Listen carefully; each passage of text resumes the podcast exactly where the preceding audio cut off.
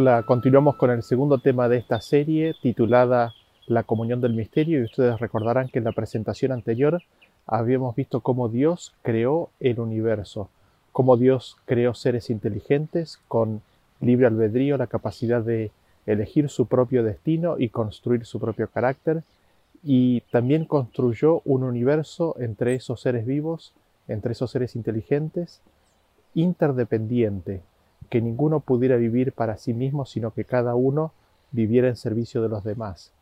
Y la creación del universo de esta manera simplemente refleja el carácter autosacrificado de amor ágape de Dios y al mismo tiempo abre la posibilidad de que alguien decidiera salirse de este esquema, salirse de estos principios, de que alguien eligiera vivir para sí mismo. Siendo entonces Lucifer la primera creación de los seres con libre albedrío, Cristo podría ser reconocido como rey tan solo si Lucifer y los demás ángeles elegían servirle y honrarle como tal. La otra opción era forzar a la obediencia por medio del castigo, pero vemos en el registro bíblico que eso no fue una opción en el gobierno del cielo. Esto confirma la naturaleza del reino de Dios como de libre albedrío y consiguientemente que no apela al uso de la fuerza o la coerción. Cristo comparte con Lucifer y los otros ángeles el emprendimiento de obras cada vez más grandes y ambiciosas. Y es aquí donde la capacidad creativa fue manifestada y Cristo los guió y alentó en el desarrollo de estas facultades. Y es en la expansión de la obra de Cristo, en la creación de otros mundos, y el compartir dicha obra con Lucifer y los otros ángeles, donde Lucifer empieza a tomar conciencia del poder con el cual ha sido beneficiado. Lucifer toma conciencia de su gran belleza y de su destacable inteligencia. Comenzó a sentirse sabio y muy entendido en el funcionamiento de las leyes de la naturaleza, tanto que comenzó a sentirse independiente. Cristo le había concedido creciente independencia y autoridad y los ángeles que lo rodeaban habían aprendido a respetarlo y a admirarlo. El versículo nos dice en Ezequiel capítulo 28 versículo 15, Perfecto eras en todos tus caminos desde el día que fuiste creado hasta que se halló en ti maldad. Se enalteció tu corazón a causa de tu hermosura, corrompiste tu sabiduría a causa de tu esplendor, dice el versículo 17. El corazón de Lucifer se enalteció por causa de la hermosura con la cual fue dotado. Se corrompió la sabiduría a causa de su esplendor. Su sabiduría dejó de ser sabiduría al enaltecerse su corazón por su esplendor. Y aquí vemos el principio de la caída de Lucifer. Es aquí donde se empieza a encontrar maldad en el corazón de él. Evidentemente dejó de mirar a Cristo y se empezó a mirar a sí mismo y a compararse con los otros ángeles que lo rodeaban. Comenzó a tomar conciencia de lo ricamente que había sido bendecido en todo sentido por el Hijo de Dios, pero en lugar de dar gloria a Dios por ello, acarició y fomentó la idea de que le era innatamente propio. Dejó de reconocer de que en realidad era un don y desarrolló la idea de que era obra suya el estado actual y de que había vida en sí mismo. Acarició y guardó en su corazón la idea de que todo lo que tenía y era venía de sí mismo. En este proceso le es imposible no empezar a sentirse superior y satisfecho consigo mismo. Así su corazón se enalteció. Aquí es donde nace Eros. Es en este contexto donde comenzó a manifestar su deseo de que en futuras creaciones se diera más espacio al desarrollo del interés propio. Sin embargo, el noble carácter de Cristo resistió estas ideas.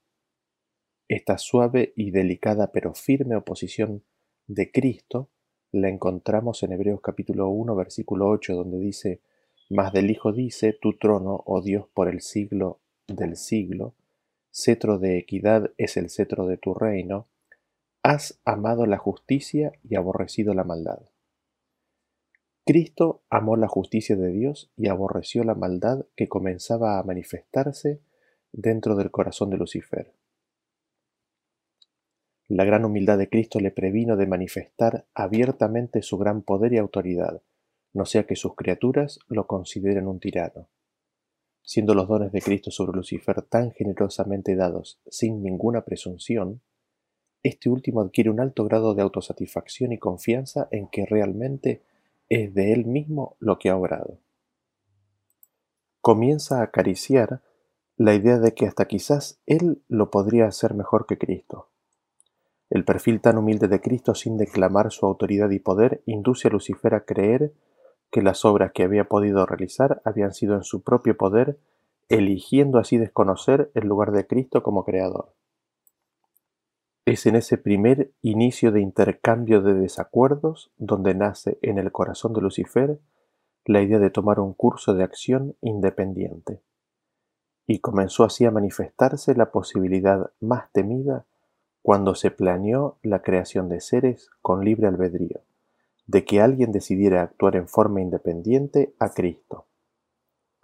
Estando Lucifer en desacuerdo con, con el obrar de Cristo, intenta entonces atraer hacia sí la lealtad de los ángeles que lo honraban y respetaban, presentando planes que irían en dirección contraria o diferente a la de Cristo.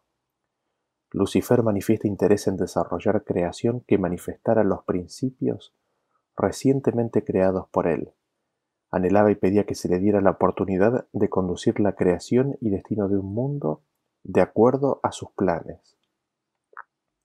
Realizó una tarea incansable de hablar y torcer la lealtad de los ángeles que le amaban, de Cristo hacia sí mismo. Y así surge el espíritu del anticristo Así es como surge el anticristo. Y encontramos esta situación en los siguientes versículos. En Ezequiel 28, 16 dice, A causa de la multitud de tus contrataciones fuiste lleno de iniquidad y pecaste. El 18 dice, Con la multitud de tus maldades y con la iniquidad de tus contrataciones profanaste tu santuario. Ese tráfico de tratar de influenciar y torcer la lealtad de los ángeles hacia uno mismo, hacia, hacia sí mismo. Este marketing era un acto contrario al carácter de amor ágape de Dios y es descrito como contrataciones o comercio. Y es en ese traficar que se magnificó la maldad de Lucifer, arruinándose a sí mismo de esa manera, profanando o contaminando el santuario de su alma, al darle entrada a elementos que arruinaban la hermosura con la que una vez fue dotado.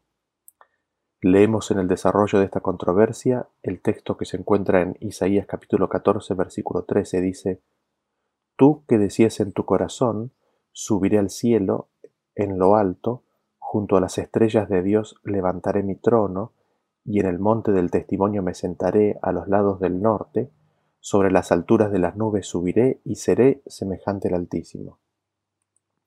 Lucifer se propone luchar contra Cristo dado que es el principal obstáculo contra la realización de sus planes.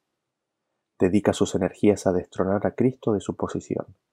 Y leemos del texto que dice, seré semejante al Altísimo. Había uno solo que era igual a Dios y este era el comandante de las huestes angélicas, Cristo, también llamado Miguel. Contra Cristo dedica entonces todas sus energías intentando cambiar el orden establecido y la ley del amor ágape de autosacrificio que imperaban hasta ese momento. La ley ágape es quebrantada por Lucifer en su lucha contra Cristo y en su deseo de ser primero en el cielo. No solamente eso, sino que un reflejo psicológico bien conocido en este mundo de pecado apareció por primera vez. El rebelde representó falsamente a Dios, atribuyéndole el deseo de ensalzarse trató de investir al amante creador con sus propias malas características. El padre de la mentira proyectó sus propios atributos, recientemente desarrollados, sobre Dios y su Hijo. Los acusó de estar trabajando y obrando tan solo para su propio beneficio. Ese anhelo de satisfacerse a sí mismo, Satanás se la proyecta a Dios y su Hijo, ante la mirada del universo inteligente que hasta ese momento sólo había oído la verdad. El universo había estado en perfecta armonía, en el cual la misma se mantendría siempre y cuando se siguiera el ejemplo de la sumisión amorosa del Hijo al Padre. El liderazgo de Cristo era tan benigno, delicado y abnegado de que ellos ni eran conscientes del mismo. Sin embargo, esa armonía se rompió porque alguien quiso introducir un nuevo orden universal. Y miremos nuevamente lo que surgió en el corazón de Lucifer. Dice, subiré al cielo. ¿Quién? Yo, la primera persona. Vemos aquí el tomar para exaltarse, el apropiarse para llegar a ser alguien. En lo alto, junto a las estrellas de Dios, dice, levantaré mi trono, en el monte del testimonio me sentaré. ¿Quién? Nuevamente vemos al yo, tomar para ser. Y aquí vemos el engaño de la serpiente en pleno desarrollo, en plena formulación. Tomar para ser, para alcanzar una identidad y un valor. A los lados del norte sigue diciendo sobre las alturas de las nubes subiré, seré semejante al Altísimo. Nuevamente vemos a la primera persona en pleno desarrollo. Lucifer fue un ángel creado por el Hijo de Dios y mientras mirara a Cristo y aprendiera de él, nunca fallaría. La armonía se mantendría mientras el modelo fuente-canal se mantuviera. Tan solo podría haber una fuente de todo, un del cual proceden todas las cosas. Este es el Padre, y tan solo por medio de Cristo vendría toda bendición. Sin embargo, ¿qué le pasó a Lucifer? La hermosura, el esplendor de Lucifer lo llevó a pensar que dichos dones, que su belleza eran inherentes a sí mismo, y eligió olvidarse y no reconocer que su belleza física y de carácter provenían del Hijo de Dios. En la plenitud del amor ágape del Padre y el Hijo, cuando crearon a Lucifer, le dieron un regalo más importante que todos los otros, el libre albedrío, lo constituyeron un agente moral libre, un ser con la libertad absoluta de elegir su destino y construir su carácter. Fue creado perfecto, hasta que los pensamientos de exaltación propia y el querer apropiarse de la posición de Dios llenaron su pensamiento y su corazón se llenó de maldad. Ahora, la ironía de todo esto es que la rebelión surgió en el ser creado más exaltado. Fue precisamente Lucifer quien en su creación, siendo el hijo de la mañana, había recibido la suma mayor de talentos y dones, honor y belleza. No había modo alguno de que Lucifer tuviera argumentos de reclamo. Lucifer dijo, seré semejante al Altísimo. Se quiso erigir en su propio Dios.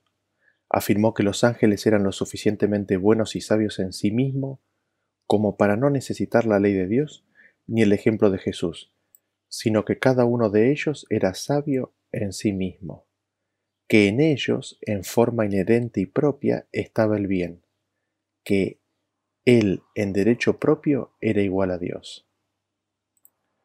Se inició así un proceso de liberación, entre comillas, de los ángeles. Los ángeles no necesitaban de la ley agape de Dios, ellos podían ser como Dios. Ellos, como Dios, afirmaba Lucifer, podían buscar satisfacer sus propias necesidades y dar impulso libre a la búsqueda del interés propio. La ley de Dios era perfectible y se debía dar libertad a los ángeles para modificarla. Lucifer no trató de hacer desaparecer al Padre, sino en presentarse como una contraparte coigual. Al que sí quería hacer desaparecer del escenario era al Hijo de Dios, porque no querían más contemplar a la gran fuente de todo a través del ejemplo del Hijo, quien se gozaba y deleitaba en hacer la voluntad de su Padre. Y allí comienza el odio acérrimo contra el Hijo de Dios. Allí comienza la batalla que aún continúa contra la persona del Hijo de Dios, porque la vida abnegada misma de Cristo era un reproche constante contra sus aspiraciones y acusaciones en contra del reino de Dios. Y allí mismo en ese contexto propuso una revolución que consistía en tirar completamente abajo el modelo fuente-canal a un modelo igualitario en donde todos podrían identificarse a sí mismo como la fuente. Así es como Lucifer presentó su sistema de gobierno. Esta fórmula de fuente-fuente, como podrán notar, hace desaparecer al canal. Hace desaparecer la relación fuente-canal y consecuentemente la relación padre-hijo. Hace desaparecer a Cristo. La presencia de dos fuentes absolutas llevaría a una tensión natural entre estas dos fuentes que requerirían una síntesis o balance para recomponer y ganar nuevamente la unidad. Y ese era específicamente el reclamo de Lucifer en la gran controversia. La colisión de dos fuentes resulta en la unificación o síntesis de las dos fuentes en una unión mística. Las identidades individuales son sacrificadas con la finalidad del bien común en el restablecimiento de la armonía. Esta nueva fórmula de fuente-fuente destruye y hace desaparecer la relación y el modelo fuente-canal. Así, de esta manera, para mantener el orden y la armonía en el universo habría continuo conflicto y resolución a medida que cada individuo encuentra su propia identidad en siendo fuente. Eso es lo que él llama la iluminación, a la que invitaba a cada ángel y es en el apoyo de otros ángeles a las propuestas de Lucifer donde tremenda presión es ejercida sobre Cristo. Sin embargo, Cristo en su espíritu humilde y sin ostentación se resiste a ceder a las presiones de Lucifer y un grupo de ángeles. En esa resistencia a avanzar a una esfera centrada en el interés propio, Cristo lo hacía no solamente en función de su carácter, dado que Él es la expresión perfecta del amor ágape, sino que también en función de su autoridad y posición. Cristo era rey, tenía su trono y era Dios sobre la creación, porque así lo había recibido del Padre por herencia. De hecho, el siguiente versículo nos indica que el Padre tuvo que aclarar la posición de Cristo. En Salmos capítulo 2, a partir del versículo 1, nos dice así, ¿Por qué se amotinan las gentes y los pueblos piensan cosas vanas? Se levantarán los reyes de la tierra y príncipes consultarán unidos contra Jehová y contra su ungido, diciendo, Rompamos sus ligaduras y echemos de nosotros sus cuerdas. Pero yo he puesto mi rey sobre Sión, mi santo monte. Yo publicaré el decreto, Jehová me ha dicho, mi hijo eres tú, yo te engendré hoy. Pídeme y te daré por herencia las naciones y como posesión tuya los confines de la tierra. A pesar de tener un contexto puramente terrenal, vemos los mismos principios en juego. Tenemos a Lucifer revelándonos contra la autoridad del Hijo, el Hijo de Dios resistiendo la ola de maldad que empieza a surgir desde Lucifer, y el Padre y el Hijo teniendo que explicar el orden de existencia y creación del universo. Cristo en primer lugar, posteriormente el Padre, explicando el porqué del orden de las cosas. Todas las cosas son de Cristo por herencia. Son de Cristo porque el Padre le dijo, mi Hijo eres tú, yo te engendré hoy, antes de todo. Y el Padre le dio por herencia al Hijo todas las cosas. Todas las cosas fueron por el Hijo y fueron hechas para Él. En esa condición está basada la autoridad de Cristo. Cristo tiene autoridad sobre toda la creación porque es el Hijo de Dios, porque las recibió por herencia.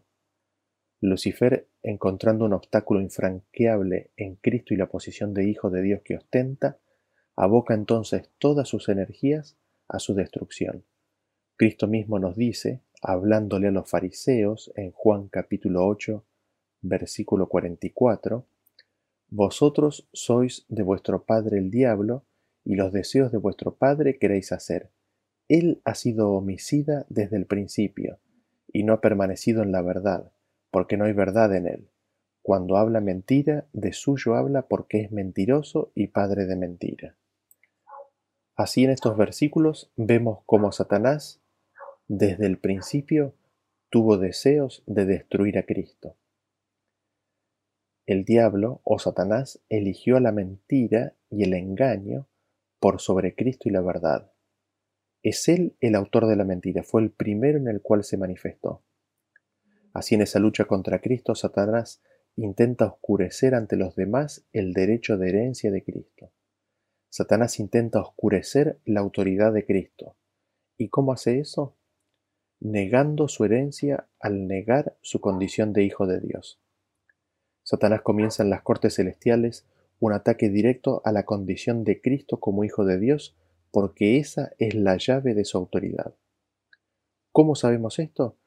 Porque estando Cristo en la tierra, ese fue precisamente el punto constante de ataque por parte de Satanás y de todos los que le seguían. Véanlo en los siguientes versículos. En Mateo capítulo 4, versículo 3 dice, y vino a él el tentador y le dijo, si eres hijo de Dios, di que estas piedras se conviertan en pan.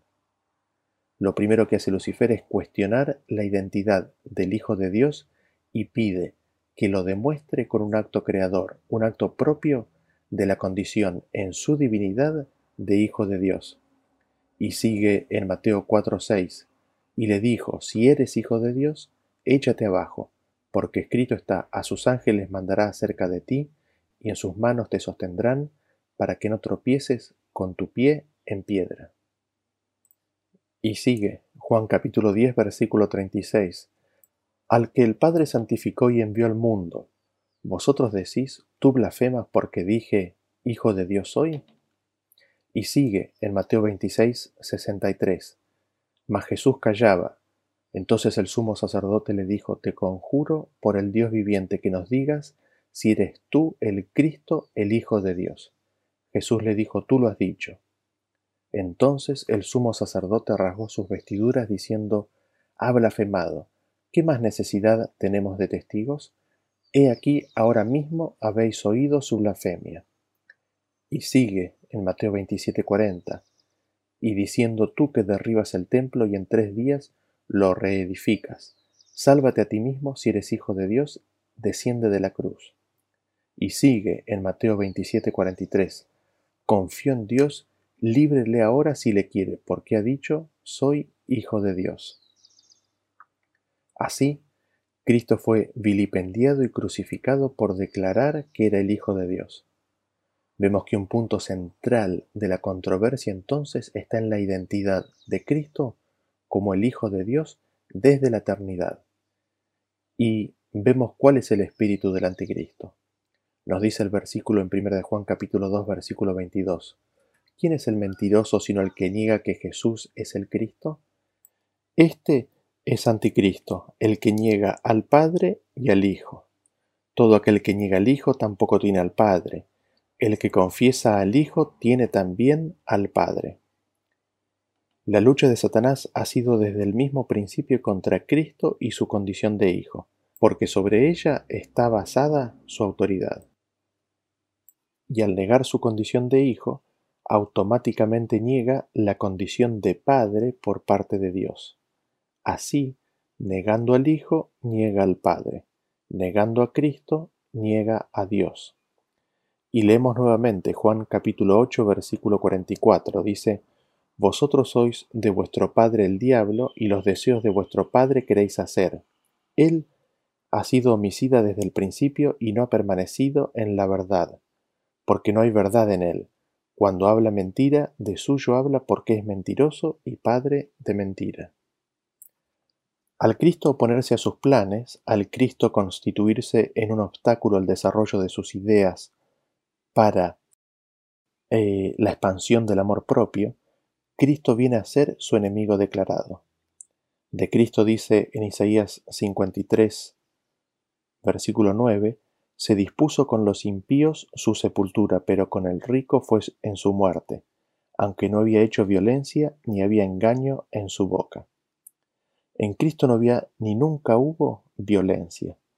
Esto aún en su oposición a los planes del gran rebelde. Sin embargo, Satanás, al oponerse a lo bueno, al buscar la satisfacción del yo, al rechazar a Cristo, crea en sí mismo una cascada de sentimientos y emociones que imprimen la maldad en su carácter, creando en sí mismo todo lo que es opuesto a Cristo. Esta es la potencialidad que estaba latente en todo ser que fuera creado con libre albedrío y que eligiera diferente a Cristo. Aquí, en el corazón de Lucifer se manifiesta el anhelo del ascenso a una esfera superior. Así, el eros comienza a ser el principio dominante. Aquí es donde nace el principio de tomar, arrebatar, tomar posesión de algo con dos objetivos fundamentales. Estos dos objetivos son el obtener valor y generar una identidad. Y este principio eros trae consigo violencia. El amor eros es violento y asesino.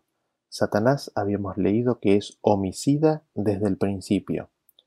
Y esto lo vemos en Ezequiel capítulo 28, versículo 16, que dice, A causa de la abundancia de tu comercio, te llenaste de violencia y pecaste. Yo pues te he expulsado por profano del monte de Dios y te he eliminado, querubín protector de en medio de las piedras de fuego. Así fue el amoreros en la búsqueda de la satisfacción del yo, junto con este comercio o contrataciones en las cuales trabajaba para atraer el afecto de los ángeles hacia sí mismo, alejándolos de Cristo, lo que desarrolló en su alma violencia, al punto de que llenó su ser entero. Y recién mencionamos, ¿no?, de que el principio de tomar o arrebatar algo tenía dos objetivos fundamentales. El primero es el de obtener valor. Al elegir un camino diferente a Cristo, Satanás se sale del canal de bendición que surge del Padre y pasa por Cristo, y se queda huérfano, desprovisto de las palabras y acciones de bendición del Padre y el Hijo. Eso genera una desolación espantosa en su alma, y en esa lucha emprendida contra el Hijo de Dios para destronarlo, es donde se imagina que obtendrá, que recuperará esa bendición faltante, ese vacío que lo oprime será llenado, esa sensación de inseguridad y falta de valor por medio de la posesión de aquello que no tiene y codicia. Satanás busca ganar valor para satisfacer el yo y llenar ese angustiante grito de soledad que parte su alma. Y engañado por su propio pecado busca construir ahora una nueva identidad basada en los logros que alcance. Busca tomar posesión de una identidad hecha a la imagen de este corazón ahora inclinado a la satisfacción propia. Ahora ya no es más el querubín protector. Ahora su identidad está definida por sus logros y por sus obras. Ahora su identidad deja de ser la del hijo de la mañana, sino que viene a ser el opositor, el contrincante, el adversario.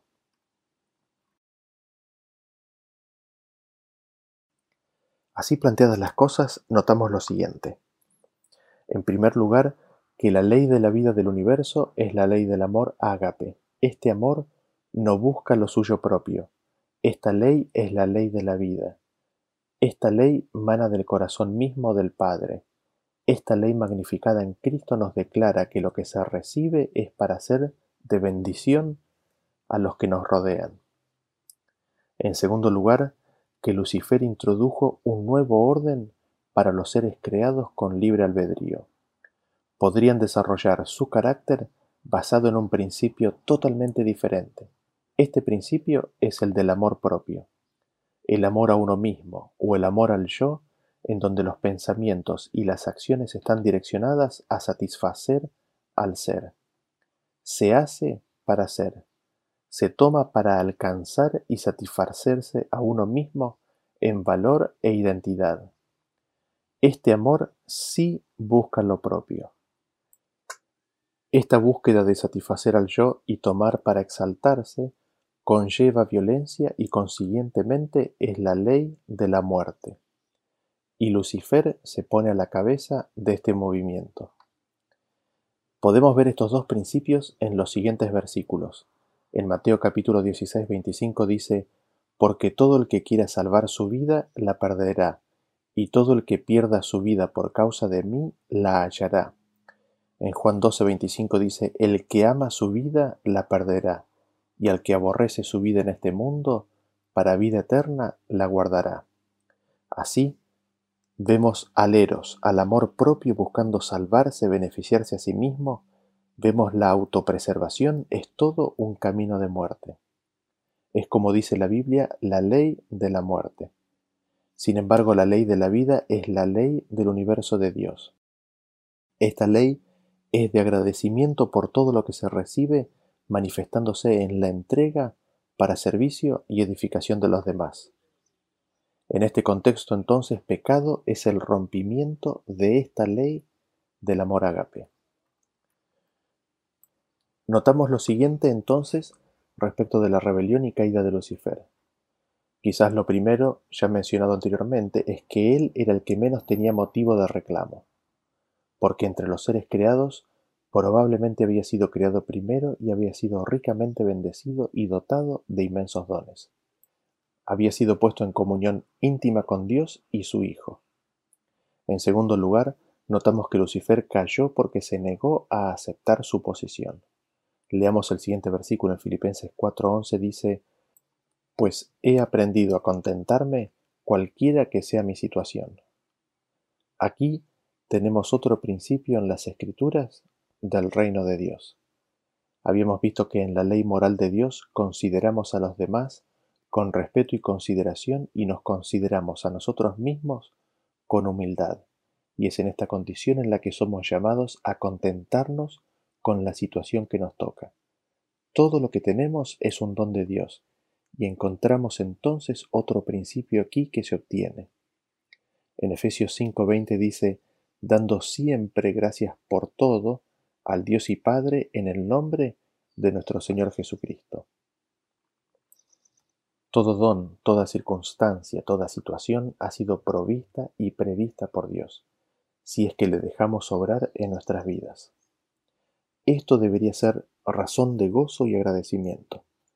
No le es posible a cualquier ser alcanzar un grado mayor de gozo y contentamiento que no sea a través de la consagración de los dones y talentos recibidos al servicio de nuestro Creador, usándolos de la manera y por la razón por la cual fueron dados.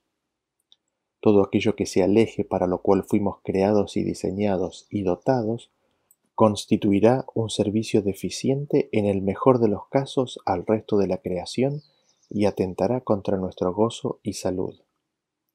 Este principio está claramente explicado en los siguientes versículos. En 1 Corintios 13, del 18 en adelante, dice, Mas ahora Dios ha colocado los miembros, cada uno de ellos en el cuerpo, como Él quiso. Porque si todos fueran un solo miembro, ¿dónde estaría el cuerpo?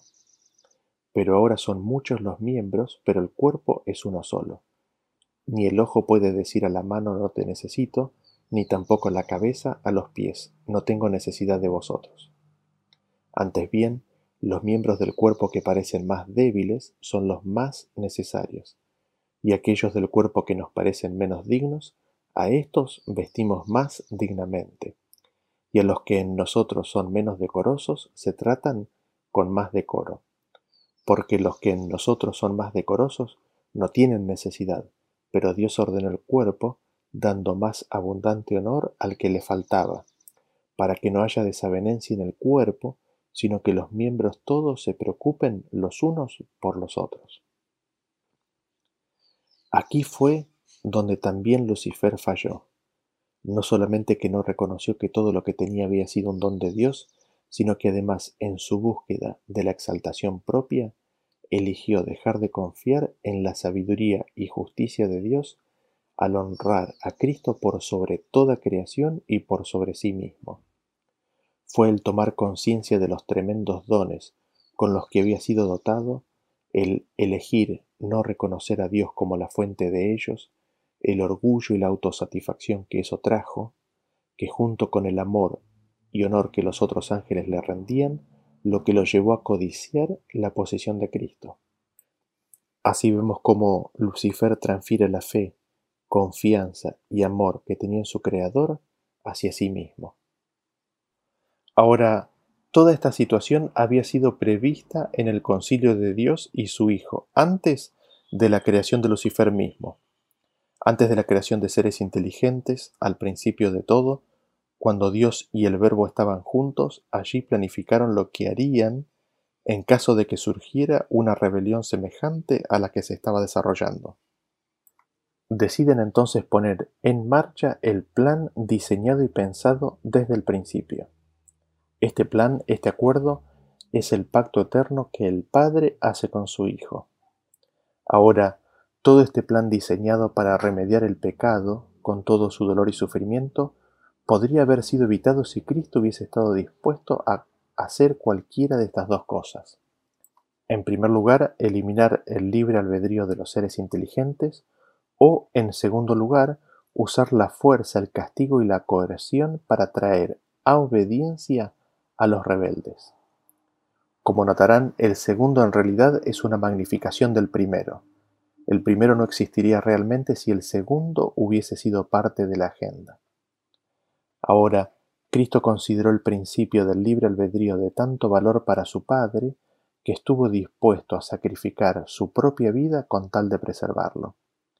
Dios consideraba este principio del libre albedrío tan importante que estuvo dispuesto a dar a su Hijo unigénito con tal de preservarlo. Lo mismo se puede decir del uso de la fuerza, el castigo y la coerción para poner en orden a los rebeldes. Y es precisamente este sacrificio, esta voluntad por parte del Padre y el Hijo lo que también revela verdaderamente la naturaleza de su carácter. Dios es amor ágape, desinteresado que no busca lo suyo, que se autosacrifica por los demás, que fue demostrado y magnificado en la vida de su Hijo amado. El regalo gigantesco del libre albedrío, la posibilidad de autonomía e independencia que Dios regaló a sus seres creados inteligentes, nos ha sido preservada tan solo y únicamente por medio del autosacrificio del Hijo de Dios. Dios entonces con su Hijo se propone en crear la tierra para que sirva de respuesta, explicación y demostración de todo lo que había venido a ser cuestionado en esta controversia generada por Lucifer. Es la creación de esta tierra la que responderá los interrogantes y planteamientos hechos por Satanás y sus ángeles. Así, leemos en las Escrituras en Efesios capítulo 3 versículo 10 que dice, para que la multiforme sabiduría de Dios sea ahora dada a conocer por medio de la Iglesia a los principados y potestades en los lugares celestiales. La creación de esta tierra fue con la intención de revelar el carácter perfecto del amor ágape de Dios.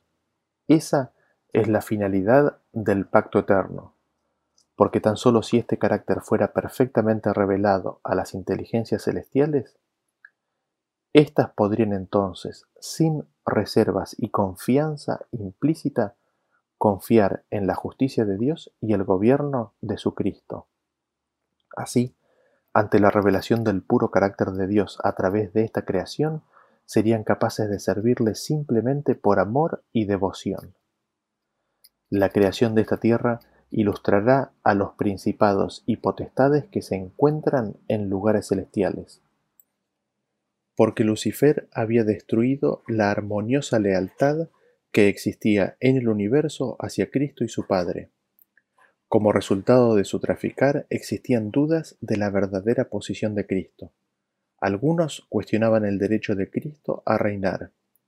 Lucifer, propio su condición, había proyectado sobre Cristo que éste demandaba la honra y la adoración porque tenía propósitos egoístas, y de que Cristo tan solo simulaba tener en cuenta al resto de los seres creados. Así, la obra que se emprende es para vindicar el carácter de Dios y su Hijo. Esta obra incluye una revelación aún más clara de la identidad del Hijo de Dios, su relación con el Padre y el derecho a su reinado. Asimismo, esta obra habría de demostrar el amor ágape autosacrificado del Padre y del Hijo para así recuperar la lealtad y el amor del resto de la creación de los seres con libre albedrío. Y es Cristo el que le propone al Padre el pacto eterno.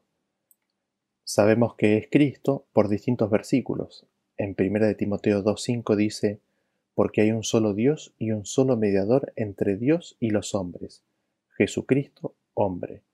En Hebreos 8.6 dice, pero ahora tanto mejor ministerio es el suyo cuanto es mediador de un mejor pacto establecido sobre mejores promesas. En Juan 10, 17 dice, Por eso me ama el Padre, porque yo pongo mi vida para volverla a tomar. Siendo la creación de Cristo y para Cristo, es Cristo el mediador entre dicha creación y Dios el Padre. Y es Cristo mismo el que está dispuesto a dar su vida. Sí, es verdad que de tal manera ama Dios al mundo que manda a su Hijo. Sin embargo, es Cristo el que pone su vida. Surge de Él. Cristo, así como el Padre, es un ser independiente y autónomo con voluntad y designio propio. Sin embargo, se ha deleitado siempre en hacer la voluntad de su Padre, y es en ese espíritu que de Cristo mismo sale el cuidado protector por su creación. Es de su propio ser que surge en forma innata, por su carácter ágape, de ser mediador del nuevo pacto. Y había otra razón tremendamente poderosa que lo impelía a sugerirle al Padre que se avanzara en la creación de un nuevo mundo, la tierra, de acuerdo al pacto eterno sellado antes de toda creación inteligente. Y es que el carácter de su Padre había sido manchado el carácter de su padre estaba en duda aún entre las inteligencias que no habían caído. Él era el único que conocía al Padre, él era el único que lo podía revelar. El dolor del Padre por lo que estaba pasando lo movió a Cristo a intentar reparar esta situación. Así, Cristo emprende una creación única y toma sobre sí el gobierno de este mundo con todas sus probabilidades. Cristo emprende una creación única en la cual Él muestra, contrario a las formas de las creaciones anteriores en las cuales los roles protagónicos los habían ocupado los ángeles, que Cristo es realmente el creador de todo. Dentro de esta obra, Satanás no fue incluido en los planes. Esto tenía el propósito de demostrar que toda creación tuvo su origen en Cristo. Cristo de esta manera necesitaba aclarar cuál era su verdadera posición en todo esto, enturbiada por las mentiras desparramadas. Demuestra y aclara así a toda la creación del universo que Cristo no dependía de Lucifer para avanzar con sus planes. Cristo mostró su poder creador en forma maravillosa y asombrosa para los principados y potestades celestiales y fue rápidamente completada en siete días. El principio utilizado fue por medio de la palabra. Él mandó y existió. Como un memorial para toda la eternidad, se instituyó el séptimo día o el día sábado como el día de reposo. Este memorial tenía el propósito de que recordara en forma permanente que la creación de este mundo y del universo es de Dios por medio de Cristo, que Cristo fue el ejecutor de la obra y de que la obra que Lucifer o cualquier otro ángel podría haber tenido en cualquier otra creación había sido por una deferencia, un privilegio dado por parte de Cristo en su carácter desinteresado y generoso. El sábado es el memorial de Cristo como Creador. Así, este memorial habría de servir para las generaciones futuras para que nadie pierda su fe y confianza en Cristo. La evidencia del respeto por parte de cualquier ciudadano de cualquier reino es la aceptación de las decisiones hechas por sus gobernantes. Esto es fácil en aquellas decisiones que se reconocen por su justicia y necesidad. Es fácil adherir a ellas. Pero donde se prueba dicho respeto por la autoridad es en aquellas decisiones en las cuales no se puede ver ninguna razón para dicha ley, especialmente si parece indicar cierto grado de arbitrariedad. Y con esas exactas características fue dotado el memorial del séptimo día. No hay razón aparente alguna para dicho mandamiento en el reino de Dios, a no ser de su propia palabra. Aceptar dicha palabra entonces declara confianza y respeto en la justicia de dicho pedido y dicho gobierno. Cristo, habiendo creado la naturaleza de carácter mecánica o autómata en los primeros seis días, corona dicha creación en el sexto día con la creación del hombre. Leemos el registro del mismo en Génesis capítulo 1 versículo 26. Dice, Entonces dijo Dios, hagamos al hombre a nuestra imagen conforme a nuestra semejanza, y señoree en los peces del mar, en las aves de los cielos, en las bestias, en toda la tierra y en todo animal que se arrastra sobre la tierra. Y creó Dios al hombre a su imagen, a imagen de Dios lo creó, varón y hembra los creó. Y el capítulo 2, versículo 18 dice, Y dijo Jehová Dios, no es bueno que el hombre esté solo, le haré ayuda idónea para él. Y el 21 sigue diciendo, entonces Jehová Dios hizo caer sueño profundo sobre Adán, y mientras éste dormía, tomó una de sus costillas y cerró la carne en su lugar. Y de la costilla que Jehová Dios tomó del hombre, hizo una mujer y la trajo al hombre. Dijo entonces Adán, Esto es ahora hueso de mis huesos y carne de mi carne. Esta será llamada varona porque del varón fue tomado. El Padre y el Hijo crean a Adán y a Eva, y los hacen a su semejanza. Dice el texto que Dios dice una persona, Dios dice, ¿no? Singular, le dice a otra, le dice hagamos, invitando a una acción conjunta. Hagamos al hombre a nuestra imagen y semejanza. Adán y Eva fueron así formados a la imagen del Padre y el Hijo. Eva fue formada después de Adán, antes que cualquier otro ser humano. Y son varios los principios que Dios quiere enseñar aquí. En primer lugar, en esa imagen creada, podemos ver al Hijo de Dios siendo engendrado por su Padre antes de que cualquier cosa fuera creada, siendo de la misma naturaleza y sustancia, teniendo el mismo nombre. Y en ellos se formó el modelo divino a semejanza del Padre y el Hijo. Adán y Eva ilustrarían a los principados y potestades en los lugares celestiales el diseño del plan original de Dios y su Hijo. Ellos, así como el Padre y el Hijo, tendrían hijos e hijos de hijos, y la tierra se poblaría de millones de seres viviendo bajo los principios del reino de Dios, magnificados en la relación del Padre y el Hijo, pero en una creación. Con este propósito fue creado el hombre Naturalmente existía un riesgo, y este era de que el hombre fuera tentado por Lucifer y cayera, y este riesgo era mayor dado su creación reciente.